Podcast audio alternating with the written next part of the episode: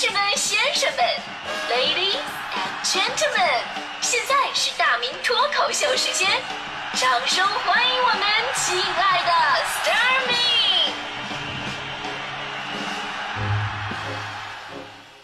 好，欢迎各位来到今天的大明脱口秀，我是大明。嗯，说到夜生活这个话题呢，我真的极度的拥有发言权。有朋友一定会说了，你个天天上早班的啊，五点钟起床上早班，有有什么夜生活啊？我跟你说，怎么没有啊？怎么没有？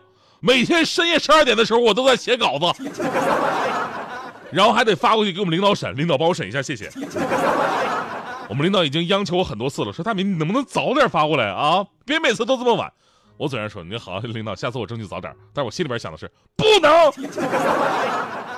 我睡不好，你也甭想好好睡。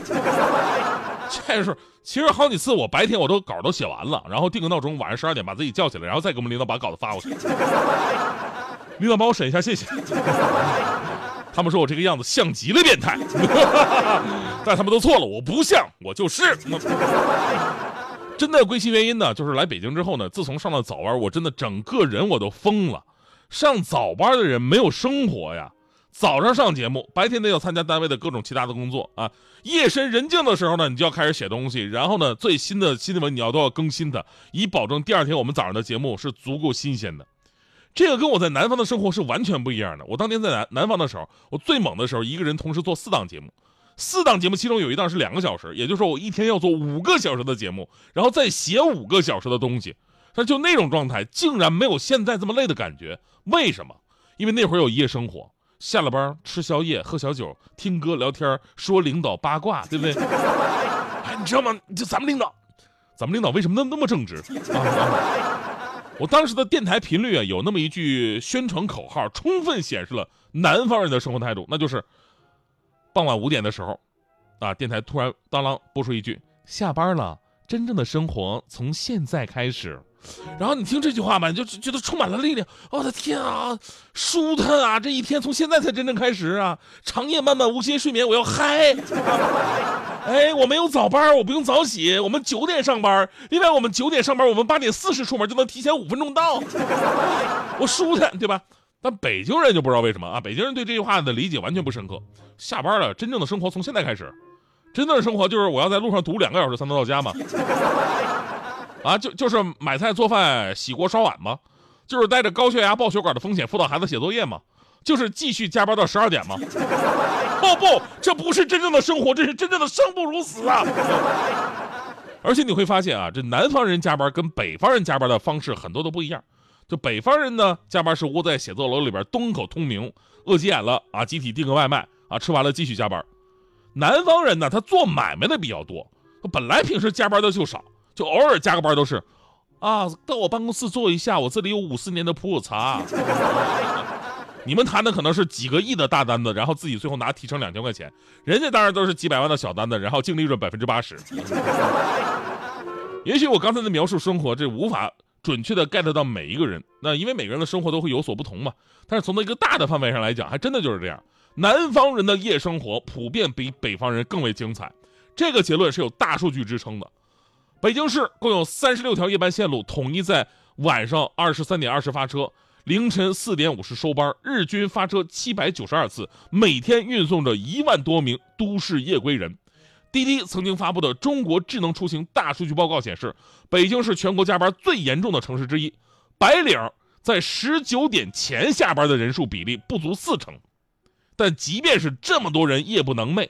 也并没有因此按比例转化为夜间消费能力，也就是说呢，他们不能称之为夜生活，充其量只能叫做夜生存。生活跟生存最大的区别是什么呢？一个就能花点钱就花点钱一个是能少花点就少花点一个是对自己要好一点，一个是对自己要狠一点，是吧？根据饿了么之前外卖夜宵订单量排名，北京夜宵订单量仅仅排名全国第六。据滴滴出行提供的出行报告，在全国夜生活指数最丰富的十大商圈之中，北京的后海跟三里屯也仅列全国的第八和第九位。而且北京的后海和三里屯，说实话吧，根本代表不了北京的夜生活文化水平，因为北京实在太大了，东西南北每个区域的人夜生活都是不一样的。就咱们假设啊，夜生活是从晚上八点开始，夜幕完全降临的时候，咱们夜生活开始了啊！晚上八点的时候，北京东边的人都是这样的啊，下班了，我们吃个饭去呀，对吧？西边的人呢，这么简单的题你都不会，上课学什么了？南边的人呢，北边的人呢，小王啊，抓紧时间按客户的要求再把方案给一下。到了晚上十二点的时候，北京东边的人，酒吧出来找个地方吃饭去啊。西边的人，啊，西边的人，每当夜晚来临的时候，孤独总在我左右啊。这首歌曲让我想起了我的初恋。然后南边的人呢，北边的人，小王啊，叫个外卖，吃完了以后方案继续改一下。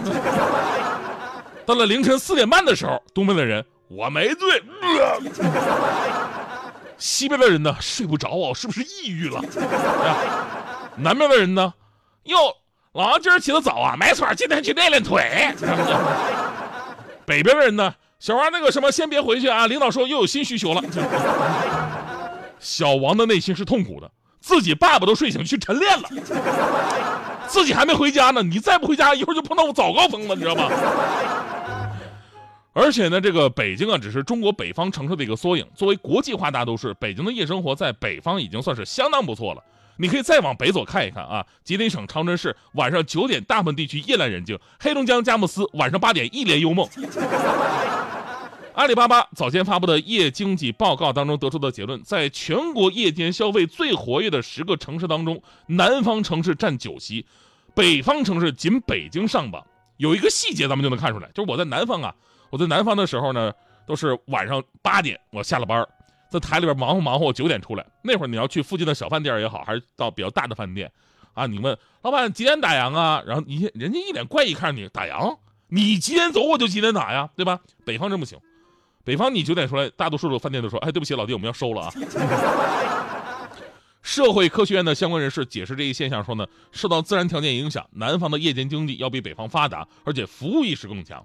所以呢，仅就北京来讲啊，提升夜间经济将会是这两年的重头戏。你看啊，就我们身边有很多的商场都推出了深夜食堂，公共交通跟轿车服务也是越来越细致周到了，这是个很好的改变。北京其实还有一个夜生活不如南方的很大原因，就是咱们之前说过，就是北京人的生活压力真的是太大了。